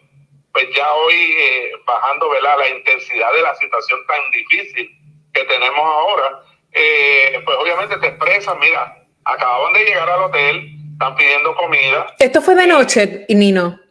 ¿Perdón? ¿Esto fue de noche? Sí, a las 9 y 50 de la noche. ¿Y quién se mete a la playa a las 9 y 50 de la noche? ¿Perdón? ¿Quién se mete a la playa a las 9 y 50 de la noche? Por eso, ahí es que estamos. Estos jovencitos, pues obviamente la adrenalina de que estamos, ¿verdad? Este, de, que llegaban. Estamos, eh, el adulto que está con ellos, eh, que es padre de uno de ellos, que es el que se logra rescatar con vida, eh, sube a buscar unas tarjetas porque iban a pagar la comida que ya habían pedido en este restaurante que queda para la parte de atrás, hacia la playa. En esos momentos es que los niños deciden eh, meterse a, la orilla. Pero aquí la orilla, tú y yo sabemos la cantidad de complicaciones que hemos tenido cuando tú escuchas a las personas decir, estaba en la orilla, y, el orilla nada más es suficiente para que venga una ola y te jale. Eh, y obviamente eh, esto y el desconocimiento del lugar, pues hay un peligro potencial grandísimo y es a donde se activa el sistema y, y comienza la cantidad de llamadas y cuando eso entró, que tú ves el teléfono, tú dices, ¿cómo va a ser que dos menores? Eh, inicialmente se comentó de 8 años y 11 años. Ayer pudimos corroborar que este niño tenía 12 años y el otro compañerito, que es el, el hijo de las personas que los están acompañando, tiene 11 años. Okay. Eh, ellos obviamente no están pendientes del peligro y en cuestión de segundos se pone a esta situación y es lamentablemente lo que sucede. Tú que has tenido acceso a la familia, Nino, ¿cómo, cómo, cómo, verdad? ¿Cómo, cómo lo has visto? ¿Cuál ¿Cómo ha sido su reacción? Es la parte que yo digo, cuando pasan estas cosas, la parte difícil es de esto es ahora, es lo que estamos trabajando. Estamos eh, junto con la compañía de turismo, eh, la coordinadora interagencial, eh, que está desde ayer aquí, y los capellanes del negociado, junto con personal del municipio de, de San Juan, estamos eh, haciendo la coordinación para que los padres de este joven lleguen aquí a la isla. No, no están todavía. De, de que este cuerpo, pues, tú lo, tengas, lo pasas por el proceso de eh, el fiscal, el que ordene el levantamiento, el proceso de llevarlo a ciencia forense para que entonces, cuando la familia llegue, eh, coordinar eh, la presencia de ellos a, al área. No he visto el cuerpo todavía, eh, en ocasiones eh, hay que hacerlo por otro tipo de prueba que se encarga eh, pues la doctora a- allá de ciencia forense. Eh, esta es la parte difícil ahora. Sí. Eh, se nos hace difícil inclusive el que esto sucede, todo este proceso de que tú sabes que estás buscando eh, un niño eh, y que no son de aquí y que esto pues son noticias que se mueven y que obviamente pues hay que hablar las cosas como, como son y como pasaron. Eh, es, es triste, es triste porque nadie puede, nadie está preparado inclusive a, a- a que haya una muerte en, una familia. No, yo, yo no me puedo, no me puedo ni imaginar la responsabilidad que tenían estos adultos con este niño y que y, y las malas noticias que tienen que darle a su familia. Ni no, esto ha, y no te quiero tomar mucho tiempo, sé que tienes mucha petición, pero esto ha, vivi- ha, ha avivado, ¿verdad? Eh, la controversia que también le hemos hablado aquí tú y yo en otras ocasiones, que es sobre, eh, ¿verdad? Ayer Henry Newman estaba eh, bastante molesto porque le habían hecho unas promesas de unos salvavidas. En alguna ocasión yo te pregunté eso a ti y tú me- lo que me dijiste es, es que poner salvavidas en un área peligrosa es llamar a la gente a que venga. Sí, es totalmente correcto, eso lo hemos hablado, de hecho, estoy en esa eh, eh, coordinación con el senador Henry Newman y con otras personas, eh, inclusive la directora de turismo, que hemos estado dando ese apoyo, Eh, pero no significa que el hecho de que tú tengas, eh, ¿verdad?, un, un salvavidas en una playa, está resolviendo el problema en su totalidad. Aquí tiene que ver mucho con el reto de la persona. Eh, por otro, eh, parte, en la parte del asunto atípico, que es que, que menores estén sin supervisión, que eso ya le corresponde. Esto es individual, es de cada cual. Claro. ¿verdad? Reaccionar. Y sí, sabemos que el salvavidas, eh, lo que habló inclusive eh, eh, el que se pongan, ¿verdad? Este tipo de, de estaciones en la playa, pues representa también un apoyo. Pero te tengo que decir por el otro lado que conforme a la misma información que tenemos de personal que trabaja en los hoteles, ellos cuentan algunos compitos, eh, la gente le llama la atención, los mismos vecinos de estos sectores. Ayer mismo este, me entrevisté con dos de ellos que pasean sus perritos o que ven desde, desde el balcón de donde viven eh, las cosas y los inventos que hacen la gente retando eh, y nos llaman, pues eh, tú te das cuenta que es algo que es individual, es algo que es de la persona. Aquí, eh, obviamente, a la hora que sucede esto, Sí, el salvavidas no hubiera podido hacer nada a las 10 de la noche. Claro. eh, o sea, son cosas que es, es este exceso de confianza que quizás hay en las personas donde la cantidad de letreros, de banderas que hay, eh, Denise, es, algo que, pues, podemos hacerlo. Un solo, inclusive, salvavidas, no se va a poner un peligro donde ya tiene conocimiento de eh, las condiciones del peligro que hay de frente a este lugar. Y obviamente aquí hay algo y un aspecto que en lo profesional se llama el body system. Necesitas una persona, un segundo, un tercero de apoyo en cada una de estas estaciones para que entonces, en caso de una emergencia, una persona pueda reaccionar, pero siempre es importante que tú tengas un backup, una persona adicional que te va a ayudar en esa operación que tú vayas a hacer de rescate. O sea, hay varios aspectos aquí que son buenísimos todos, pero cuando lo que pasó en esta ocasión es algo eh, inexplicable, sucede en el momento, obviamente se le, se le puede sacar el provecho de seguir empujando y seguir mitigando en las dificultades que hemos tenido, pero como quiera, eh, eh, esas fatalidades es importante que la gente entienda que no se deben de adentrar en lugares que representan un peligro más por el desconocimiento que otra cosa. ¿No se pueden poner vallas en esa zona, Nino? Hay un proyecto adicional de unos rompeolas, inclusive para precisamente evitar cuando hayan este tipo de situaciones y de condiciones eh, marítimas pueda eh, eh, contrarrestar el impacto que recibe esta costa. Hay varias cosas que se pueden utilizar esto. Eh, yo pienso que tiene que ver mucho con el diálogo, Denise, y que haya una continuidad, que si existe un proyecto, pues que se pueda completar, no que eh, por el cambio de las personas o eso se detengan o se paralice un procedimiento. Aquí yo creo que la importancia de, porque en otros lugares sé que eh, se han ido a identificar cómo lo han hecho en otros lugares. Estos rompeolas que pueden ayudar al comportamiento de ese peligro que hay ahí es otro tipo de proyecto que se puede dar. O sea, tú estás, tú estás abogando por ambas cosas. Tú estás abogando por ambas cosas, porque se coloquen rompeolas y por vallas. Claro, de todo, todo lo que sea, eh, ¿verdad? Que pueda apoyar a, a, número uno, que no hayan pérdida de vida y número dos, estas son cosas que hay que verlas más allá, Denise, en el sentido de el turismo, cómo se afecta eh, la gente que pueda visitar nuestra isla, que son las mejores playas de todo el mundo, que todo el mundo, eh, el turista que le está huyendo al frío, que le está huyendo, que quiere tener esta experiencia tropical, eh, cogen a Puerto Rico por encima de cualquier otro lugar. Y hay que buscar la manera de promover eso porque estas noticias se riegan. A veces no pensamos en cuánto, cuánta distancia, cuánta distancia pueda llegar estas situaciones de fatalidades en nuestras costas que provoque que el turismo se nos afecte, porque es una de las maneras más importantes de que el turismo, esa inyección, entre a nuestra isla para seguir progresando.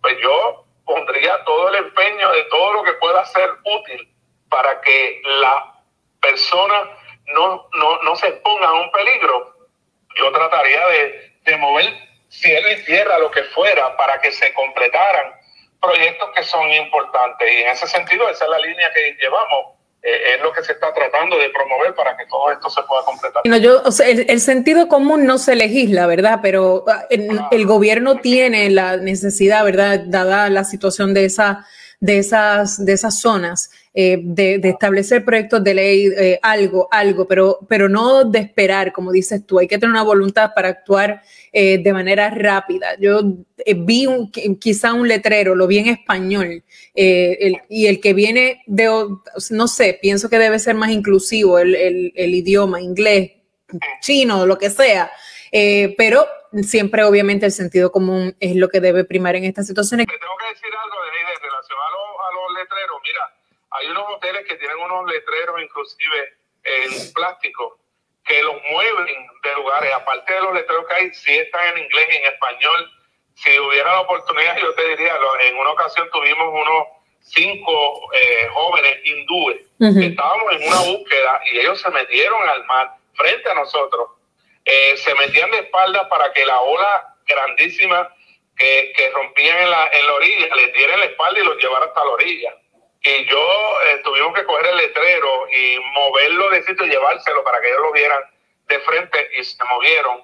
Este, hay alternativas que me consta que los mismos hoteles, porque obviamente va en contra de, de ellos, y veo el esfuerzo que ellos tienen, hemos compartido con ellos precisamente para eso, y nos hemos puesto a la disposición en todo lo que sea necesario, darles la cooperación, estamos ahí para eso y me consta que este proyecto con la compañía de turismo, con eh, eh, el esfuerzo con el senador Newman, el gobierno, lo que estamos haciendo nosotros como agencia, estamos buscando la manera de impulsarlo. O sea que lo que haya que hacer, lo que había que hacer. Sé que tenemos que hacerlo porque esto no puede seguirnos pasando. No. Porque, porque de verdad. El sentido común no se legisla, fue lo que dijo Denis Pérez de Noticias en medio de la entrevista con Nino Correa, pero sí hay legislación que se ha radicado sobre la situación de las playas y vamos a dialogar con el representante Joel Frankie sobre una legislación que está pendiente, pero antes hacemos lo siguiente. Presentamos las condiciones del tiempo para hoy. Hoy martes, se pronostica que continúe un patrón de tiempo típico de la temporada durante el resto de la semana. Se pueden esperar aguaceros afectando las áreas costeras del norte y este, seguidos por aguaceros inducidos en la tarde a través del suroeste de Puerto Rico. A través de las aguas regionales, el oleaje aumentará hasta 7 pies a través de las aguas mar afuera del Atlántico esta tarde. El oleaje estará entre 5 y 6 pies en el resto del área. Los vientos continuarán del este a noreste entre 10 y 20 nudos. Existe riesgo alto de corrientes marinas para las playas del noroeste a noreste de Puerto Rico y Culebra. En la red informativa de Puerto Rico, este fue el informe del tiempo.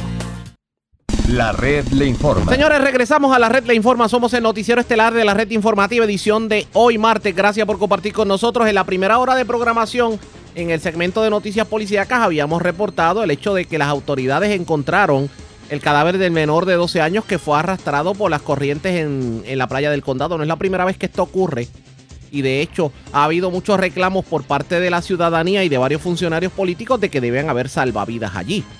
Pero el senador Joel Frankie radicó una resolución en donde obligarían a las hospederías a que por lo menos le avisen a, a sus huéspedes cuando hay condiciones del mar peligrosas. Yo tengo línea telefónica al legislador. Vamos a hablar con él sobre el particular. Saludos, buenas tardes, bienvenido a la red informativa. Muy buenas tardes, Ariaga, y muy buenas tardes a todo el público que nos escucha. Gracias por compartir con nosotros. Cuéntenos de su resolución, ¿qué es lo que persigue la misma? Bueno, la, la medida que fue radicada hace dos semanas lo que busca es eh, ordenar a las hospederías y Airbnb eh, de la zona costera en Puerto Rico sobre las cuando las condiciones del tiempo no están aptas para bañistas. ¿Por qué? Porque eh, cuando vemos la mayoría de los fallecimientos son, son turistas muchos de estos turistas nunca han tenido la bendición de disfrutar unas playas, vienen emocionados, disfrutar nuestra arena, nuestras playas, pero ellos a lo mejor ven el, oleaje alto y ellos lo toman como algo normal eh, y que no va a ocurrir nada y que la gente se mete ahí y no pasa nada. Pero si nosotros los alertamos a ellos, le enviamos un mensaje de texto directo y un email diciendo las condiciones que no son aptas para bañistas, yo creo que la mayoría de los turistas va a hacer caso y se va a, que, va a coger otras opciones, que el mismo hotel le puede dar otras opciones, decirle use mejor la piscina, eh, vayas a pasear hoy porque mañana va a estar mejor. Así que eh, es, es cuestión de alertar a los, a los turistas de cuándo está mal el tiempo para disfrutar nuestras playas. Pero en este caso, esta, esta imposición tendría alguna penalidad si los hoteles no, no avisan a sus huéspedes.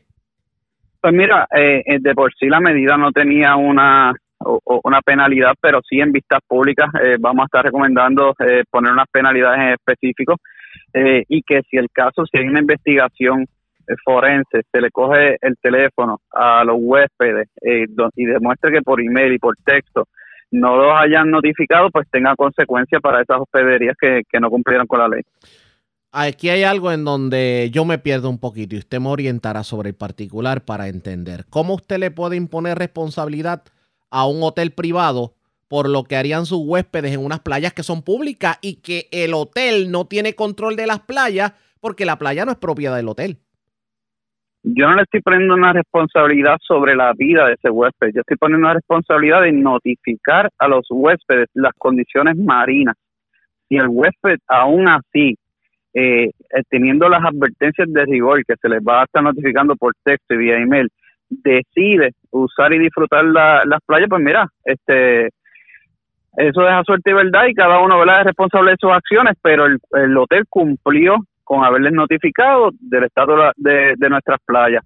¿Por qué? Porque mira, eh, estos turistas vienen emocionados, nosotros vemos normal las playas bellas y nosotros ya lo vemos algo normal, pero estas personas en su vida han pasado 15, 20, 30 años o más y no han visto unas playas disfrutarlas y, y rápido quieren llegan y quieren meterse a la playa. ¿Dónde está la responsabilidad gubernamental? La de colocar rótulos que diga playa peligrosa, la de tener un salvavidas pendiente, la de que haya un funcionario en la playa en vigilancia que si ve una persona que intente entrar a la playa en condiciones marítimas peligrosas puede intervenir tomando en consideración, por lo menos en el caso de la playa del condado, que es una playa altamente visitada por turistas. Claro que sí, si vemos mira, toda la zona norte de Puerto Rico, que, que la marea viene del Océano Atlántico, normalmente es peligrosa. Yo vivo en Camuy y yo sé que, que no me puedo meter a la playa porque está peligrosa, pero yo no puedo pretender que eh, Recursos Naturales también tenga un salvavidas en la playa de Camuy, eh, en todos los pueblos. O sea, necesitaríamos miles y miles de salvavidas para poder cubrir toda la costa.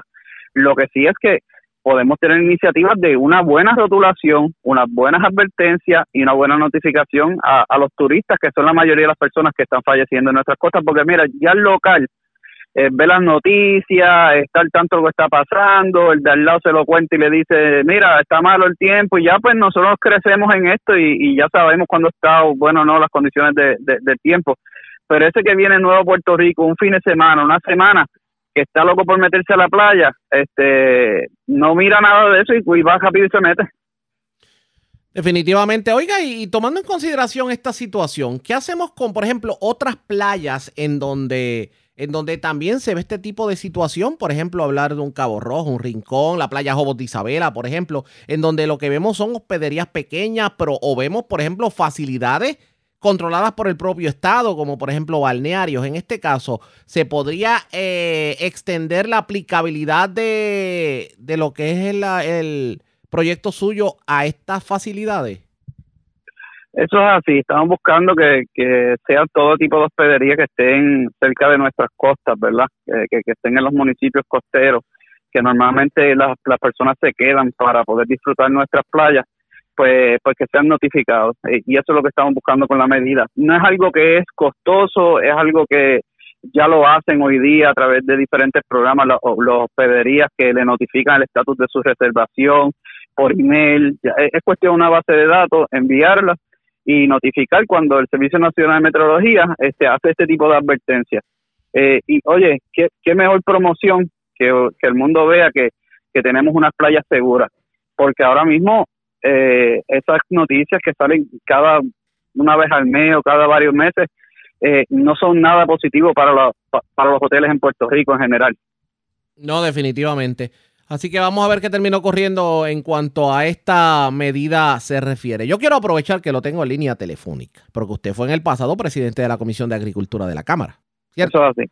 Esta situación que hemos visto con esto de las subastas de los comedores, de que, de que se hacen unas subastas en noviembre y porque no pueden poner un rotulito de, de nutritional facts a un producto, todavía a estas alturas del juego la, el agro puertorriqueño no haya llegado a los comedores escolares. Cuando usted escucha ese tipo de cosas, ¿qué pasa por su mente? frustrante. Eh, eso no eso no debe ser una excusa.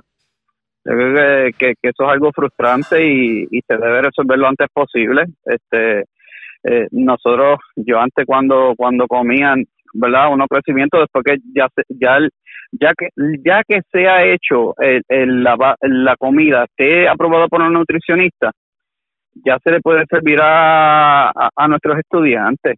Eh, el, el estudiante que tenga una dieta especial porque es vegano o otras circunstancias, pues se lo tiene que dejar saber a, a sus maestros y notificarlo a ver qué se puede hacer por cada uno individual. El agro puertorriqueño es algo que usted no puede guardarlo y simplemente no es perecedero. No, no, no, y, y está está está eh, eh, el más buscado eh, eh, porque es producto fresco y ahora mismo está en los precios competitivos este comparado con, lo- con las importaciones que estamos teniendo así que tenemos un producto fresco a un precio similar que están teniendo las importaciones porque como bien saben han subido exageradamente lo- lo- los costos de los mismos Vamos a ver qué terminó corriendo en este sentido. Agradezco, representante, que haya compartido con nosotros. Buenas tardes. Buenas tardes. Como siempre, representante Joel Frankie a la pausa. Regresamos con más en esta edición de hoy, martes, del Noticiero Estelar de la Red Informativa. La red le informa. Señores, regresamos a la red La Informa, el noticiero estelar de la red informativa. Gracias por compartir con nosotros. Retomo el tema del COVID. ¿Cómo está el COVID a esta hora de la tarde. ¿Cómo están los informes más recientes precisamente según eh, se indica? Pues señores, sepa usted que continúa bajando el porciento de positividad del COVID en Puerto Rico y enhorabuena de que definitivamente estén bajando los números en ese sentido. Pues en el día de hoy, dos muertes se reportaron por coronavirus. Una de ellas fue de una persona vacunada y la otra de una persona no vacunada. De hecho, también se informa que, que al momento hay 117 personas hospitalizadas por el COVID. Pero, ¿cómo está la situación en el centro oeste de Puerto Rico precisamente en cuanto al COVID se refiere? Pues hoy Julia Bello de Radio Grito, la red informativa en el noroeste, entrevistó a la epidemióloga Catherine Díaz Montijo. Hablaron precisamente del COVID y de lo que se ha estado reportando en muchos sectores del centro, que son algunos brotes en, en familias. Esto fue lo que dijo la funcionaria sobre el particular. Afortunadamente se han reducido los casos. Al igual que ha ocurrido en todo Puerto Rico, en Lares hemos observado una este, disminución significativa. Recuerdo entre diciembre y en enero que hubo un momento en que tuvimos 800 casos de COVID. Así que este, en toda la pandemia en Lares nosotros no habíamos experimentado tales cifras. Al momento tenemos 40 personas enfermas con COVID. Cuando yo digo enferma me refiero a que estas personas en estos momentos deben de estar en aislamiento porque pudiesen contagiar a otras personas. Todas las personas están siendo monitoreadas por el personal de investigación de la oficina y de eso se trata, que podamos nosotros monitorearlos, que también podamos identificar las personas que se han expuesto a esas personas que ya están enfermas para ponerlas en cuarentena y que podamos evitar que otros se contagien de igual manera. Así que a pesar de que lo positivo es que se ha observado una disminución significativa, em, siempre mi mensaje es que no podemos bajar la guardia, esto no se ha acabado. Quisiéramos ya, quisiéramos ya dar noticia este positiva diciendo, mira, vamos a quitarnos las, a quitarnos las mascarillas, ya esto se acabó, pero esa no es la realidad en estos momentos.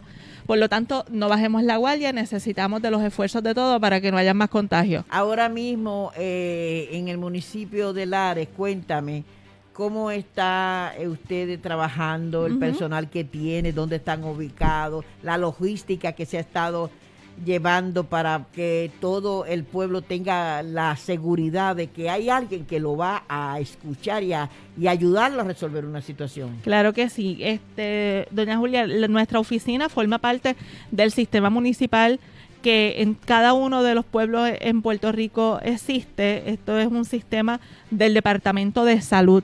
Ahora mismo estamos ubicados en las facilidades del Coliseo Félix Méndez Acevedo. Nosotros estamos allí trabajando de lunes a viernes y en cualquier otro horario si fuese necesario. Así que nos ajustamos a las necesidades y nuestro principal este, función es investigar a cada una de esas personas que resultan con COVID. ¿Y cómo nosotros obtenemos esta información? Pues la información la obtenemos principalmente de cada uno de los laboratorios sea de Lares. ¿Cómo funciona eso? Explícame. Sea de Lares o de cualquier otro pueblo, usted se realiza una prueba de COVID en cualquier parte de Puerto Rico, ese laboratorio por ley tiene la obligación de hacer un reporte a través del bioportal, ¿verdad? El famoso bioportal, eso es una base de datos. El laboratorio lo registra en esa base de datos y escribe su información y a nosotros, por usted ser residente del área, nos llega esa notificación indicando que usted tiene COVID. Así que esa es la principal manera en que nosotros nos enteramos. Y los laboratorios tienen 24 horas o menos para hacernos ese reporte. En ocasiones también hemos tenido lareños que ya conocen cuáles son nuestras funciones y antes que el laboratorio eh, nos notifiquen, ya ellos nos dan una llamadita. ¿Y a qué teléfono te llaman? Tenemos un número de teléfono, nosotros le llamamos el call center, es el 939-287-2453. Ese teléfono hay que tenerlo allí pegadito de la puerta de la nevera para que no se le olvide a nadie. Vamos a repetirlo otra vez. 939-287-2453. Eh, nos llaman y allí le aclaramos dudas. Así que les mencioné que esa es nuestra función principal, hacer investigación y rastreo de contacto. relacionado a todo lo que es COVID. Pero ¿Cómo se hace un rastreo de contacto? Nosotros el rastreo de contacto lo realizamos cuando hacemos esa investigación de la persona positiva. O sea, durante esa investigación, mientras estamos eh, haciendo una entrevista, le preguntamos quiénes han estado cerca de él 24 horas antes y durante su proceso de síntomas, ¿ok? Por ejemplo, si una persona presenta síntomas hoy, que estamos a 22 de febrero, le preguntamos, ¿y con quién tú te relacionaste ayer?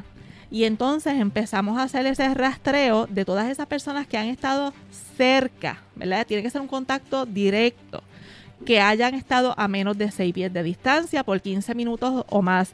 No cualifica esa persona que, por ejemplo, estuvo en la panadería mientras yo estuve y, a- y esa persona estaba distanciada o estuvimos en el mismo shopping al- eh, en- durante ese proceso de síntomas. Tiene que ser un contacto cercano Ajá.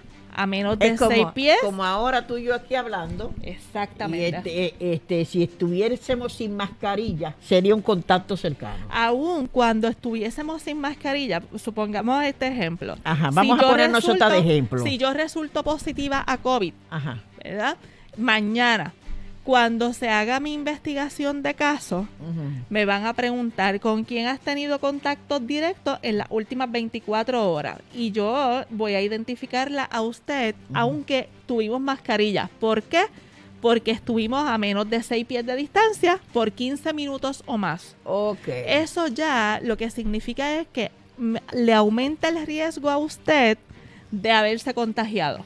Ok. Aunque haya tenido mascarilla, que la mascarilla sabemos que ayuda muchísimo. Sí. ¿verdad? Y, es muy probable que cuando usted se haga las pruebas, en cinco días vaya a salir negativa Sí. porque tuvo mascarilla. Aún así, entra un proceso de cuarentena y se recomienda que al quinto día de esa exposición se hagan pruebas. No salgan enseguida corriendo Ajá. a hacerse pruebita. Sí. Yo sé que nos, nos desesperamos.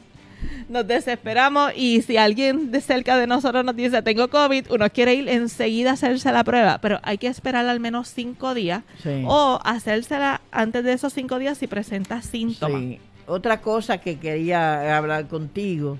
Las personas piensan que solamente la mascarilla. La persona que está contagiada, cuando está sola o cuando está en su medio ambiente, no solamente se quita la mascarilla, se sopla la nariz y todo se toca la, todo todo su rostro, ve y esto se queda en las manos, en la ropa, un estornudo y esa persona puede tener la mascarilla y tú le diste la mano y, y le diste el puño. Exacto. Y, a- y ahí puede traer, ¿verdad? El virus, El puede virus. traer el virus y puede haber eh, contagio. Definitivamente esos riesgos siempre ocurren, por lo tanto, no podemos subestimar a nadie, no podemos dejarnos llevar por la apariencia y decir, mira, pero esa persona no se ve enferma, me voy a quitar la mascarilla y no voy a tener medidas porque esa persona me parece que no tiene COVID. En cualquier momento, Ajá. alguna persona cercana a nosotros va a tener el, va a estar cargando el virus, presente síntomas o no, y nos podemos contagiar. Y más aquellos que, que, eh, que son los asintomáticos, ¿verdad? Claro, porque entonces esa persona al sentirse bien va a seguir su, su diario este Sí. vivir como si nada estuviera pasando Sí. y entonces este pues va a estar relacionándose con otras personas. Exacto, y entonces va a estar repartiendo el COVID como si estuviésemos repartiendo la- los entremeses antes de la comida, ¿verdad?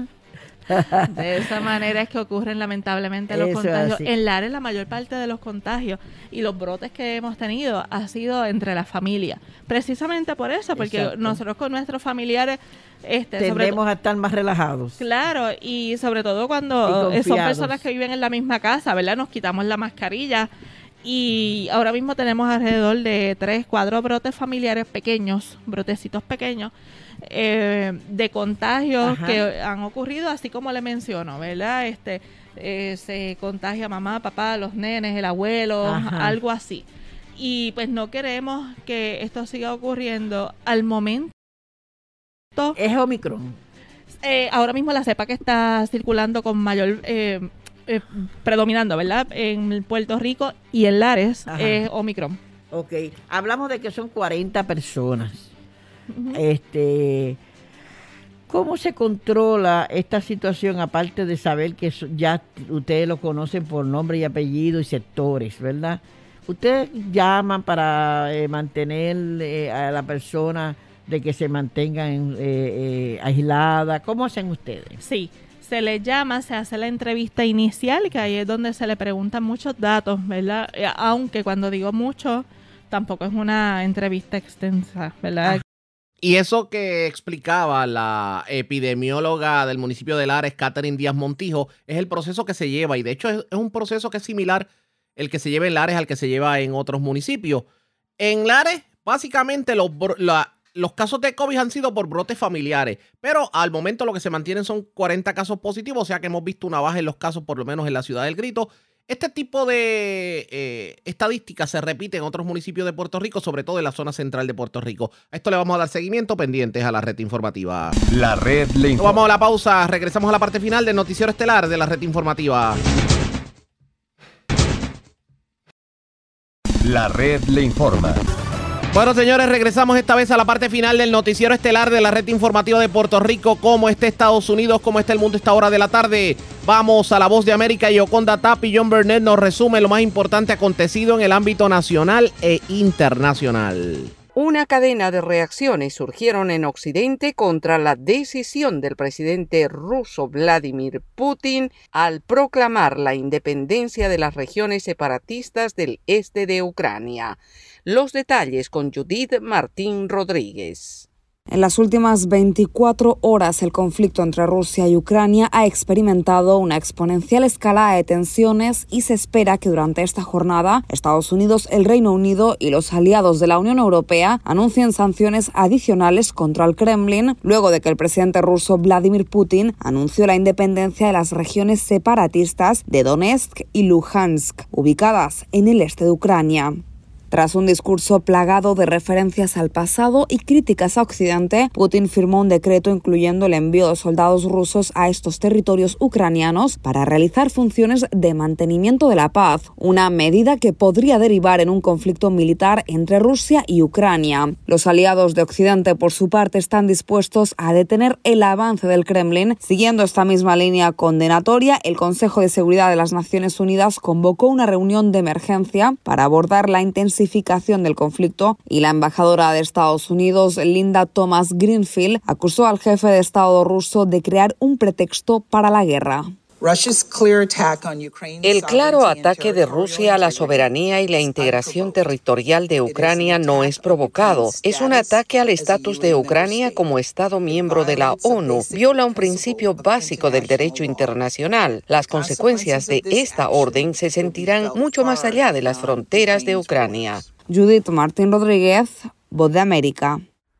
Y sobre este mismo tema, las regiones de Donetsk y Luhansk, conocidas colectivamente como Donbass, se encuentran en el este ucraniano, cerca de la frontera con Rusia, y la región comprende tanto partes controladas por Kiev como áreas controladas por los separatistas. Sus principales industrias son la minería del carbón y la producción de acero, y la mayoría de sus 3.600.000 habitantes que viven en esas regiones hablan ruso, como resultado de la migración de trabajadores rusos a las regiones después de la Segunda Segunda Guerra Mundial durante la era soviética. Moscú ha emitido en los últimos años más de 720.000 pasaportes rusos a aproximadamente una quinta parte de la población de la región, según la información de la agencia de Associated Press. Los separatistas prorrusos en las regiones de Donetsk y Luhansk tomaron los edificios gubernamentales en 2014 y proclamaron las regiones como repúblicas populares independientes. La medida siguió a la anexión que Rusia hizo de Crimea desde 2014, más de 14.000 personas han muerto en los enfrentamientos en la región de Donbass entre separatistas prorrusos y fuerzas ucranianas. Ucrania y Occidente acusan a Rusia de respaldar a los separatistas tanto militar como financieramente, acusación que Moscú niega. Después de que los separatistas de las regiones de Donetsk y Lugansk tomaron el poder en 2014, realizaron una votación para declarar la independencia que hasta ahora no ha sido reconocida por ningún país.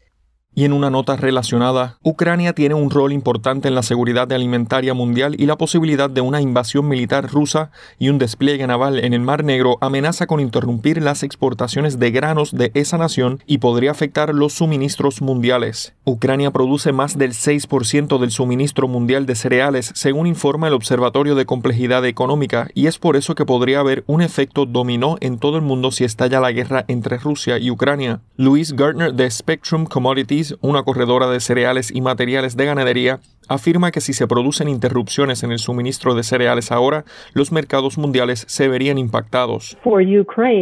Para Ucrania tienen muchas ventas a países como China y otros importadores importantes. Si eso se interrumpiera, causaría una dislocación significativa en el flujo. Gardner añade que con una sequía en curso en América del Sur, el mundo depende aún más de otras fuentes, como el trigo ucraniano. Y si cortas las importaciones o interrumpes el flujo de granos de una región importante, eso tendría un impacto enorme. Los precios subirían considerablemente. Otros expertos indican que una interrupción en el suministro de cereales ucranianos podría beneficiar a Rusia, ya que países como China podrían recurrir a Rusia para conseguirlos y los analistas esperan que se pueda evitar una interrupción en el suministro de granos porque de lo contrario, una crisis alimentaria podría ser una posibilidad real, no solo en la región, sino mucho más allá. La organización Médicos Sin Fronteras destaca la importancia de diversificar y aumentar la capacidad de elaboración de vacunas contra el COVID-19 y otras enfermedades, especialmente en países de bajos ingresos. Héctor Contreras tiene los detalles. Un informe de la Organización de Médicos Sin Fronteras afirma que hay más de 120 fábricas farmacéuticas en países de ingresos bajos y medios en Latinoamérica, Asia y África que tendrían la capacidad de elaborar vacunas de tecnología ARNM contra el COVID-19 en los próximos meses y lo único que necesitarían es que les sean compartida la información tecnológica de los laboratorios como Moderna, Pfizer y BioNTech para la producción del inmunizante. Un estudio realizado por Alain Al-Sahani, experto en vacunas de la campaña de acceso a medicamentos de Médicos Sin Fronteras, y Achal Pravala, coordinador del proyecto Access IPSA, identificó a estos 120 fabricantes farmacéuticos en América Latina, África y Asia que reúnen el potencial para esta producción, la empresa alemana BioNTech anunció recientemente un plan para establecer una nueva capacidad de producción de vacunas ARNM COVID-19 en algunos países africanos. Esta sería la misma estrategia utilizada por estas empresas biotecnológicas en Estados Unidos y algunos países de Europa, donde no fue necesario construir nuevas fábricas, sino que se usó la infraestructura existente. Los expertos dicen que debido a la naturaleza de la tecnología ARNM, las vacunas pueden ser producidas a gran escala por empresas que incluso no tengan experiencia en la elaboración de este tipo de medicamentos. Héctor Contreras, Voz de América, Washington. Organismos de derechos humanos solicitan el cambio de medidas cautelares para presos políticos de la tercera edad en Nicaragua. Daliana Ocaña tiene este informe. El gobierno del presidente Daniel Ortega cambió la medida cautelar por motivos de salud para los presos políticos Arturo Cruz, Francisco Aguirre Sacasa y José Palé y pasaron del chipote al sistema de arresto domiciliario. Sin embargo, en las celdas de la Dirección de Auxilio Judicial y en diferentes sistemas penitenciarios quedan otros adultos mayores cuyas vidas están en riesgo y por lo que sus familiares y organismos de derechos humanos solicitan al Estado que también se les cambien las medidas cautelares. La presidenta del Centro Nicaragüense de Derechos Humanos, Vilma Núñez de Escorcia, dijo a la voz de América que al menos 20 personas de las detenidas en calidad de presos políticos están en la tercera edad y tienen serias complicaciones de salud. Y aquí tenemos casos muy, muy graves que estamos este, señalando. Y son en primer lugar el doctor Parrales, Violeta Heradera y Mauricio Díaz, aparte de Víctor Hugo Tinoco, Pedro Joaquín Chamorro y todos los de... El cambio de medida se da tras el fallecimiento bajo custodia policial del general en retiro Hugo Torres, que también estaba acusado por traición a la patria y se produjo después de haber permanecido más de seis meses bajo el régimen carcelario que defensores de derechos humanos califican como tortura y que obligó a la policía a trasladarlo a un hospital a mediados de diciembre para tratar una enfermedad aún no especificada por las autoridades. Gonzalo Carrión del colectivo de derechos humanos Nicaragua nunca más dijo a la voz de América que a los presos políticos se les violentan sus derechos humanos y constitucionales. Todas las personas privadas de libertad tienen derecho a la vida, derecho a la salud, a su seguridad e integridad personal. En tanto, las condenas no se detienen. Daliana Ocaña, Voz de América, Nicaragua. En Venezuela piden un proceso de diálogo que incluya a todas las representaciones del país. Carolina Alcalde tiene los detalles. Diversos sectores de la sociedad civil venezolana insisten en la necesidad de renovar la dirigencia opositora, especialmente ante la posibilidad de que se retome el proceso de diálogo entre el gobierno del presidente Nicolás Maduro y la oposición política. Para Antonio Ecarri, ex candidato a la alcaldía del municipio Libertador en Caracas y presidente de la organización política La Alianza del Lápiz, tanto los actores como la temática planteada vencieron y cuestiona que no se incluya a nuevas fuerzas políticas, a la iglesia, empresarios y otros actores sociales. Nosotros creemos en un diálogo, sí, pero en un diálogo con sustancia, un diálogo con actores donde valga la pena llegar a acuerdos. Aquí tenemos que asumir responsabilidades. Primero, en un diálogo nacional tienen que estar los actores legítimos. Ecarri insistió en la necesidad de que sean planteadas acciones sociales y económicas concretas. Siguen los jubilados pasando hambre, los niños pasando hambre, comprometiendo a toda una generación y vamos a seguir nosotros en medio de este desastre ocupándonos de temas que no tienen la importancia de vida. En tanto, y en una emisora local, Jesús González de Zárate, presidente de la Conferencia Episcopal Venezolana, insistió el lunes en la necesidad de que se lleve a cabo un proceso de diálogo que ponga en primer lugar el bien común de Venezuela. La semana pasada, Estados Unidos, junto a 19 países y la Unión Europea, abogaron por la reanudación del proceso de diálogo en México, que fue suspendido el año pasado luego de que el gobierno solicitara la incorporación del empresario colombiano Alex Saab, acusado por Estados Unidos por lavado de activos. Carolina Alcalde, Voz de América, Caracas. La red le informa. Bueno, señores, enganchamos los guantes. Regresamos mañana miércoles a la hora acostumbrada cuando nuevamente a través de Cumbre de Éxitos 1530 de X61 de Radio Grito y de Red 93 que son las emisoras que forman parte de la red informativa. Le vamos a llevar a ustedes resumen de noticias de mayor credibilidad en el país. Hasta entonces, que la pasen bien.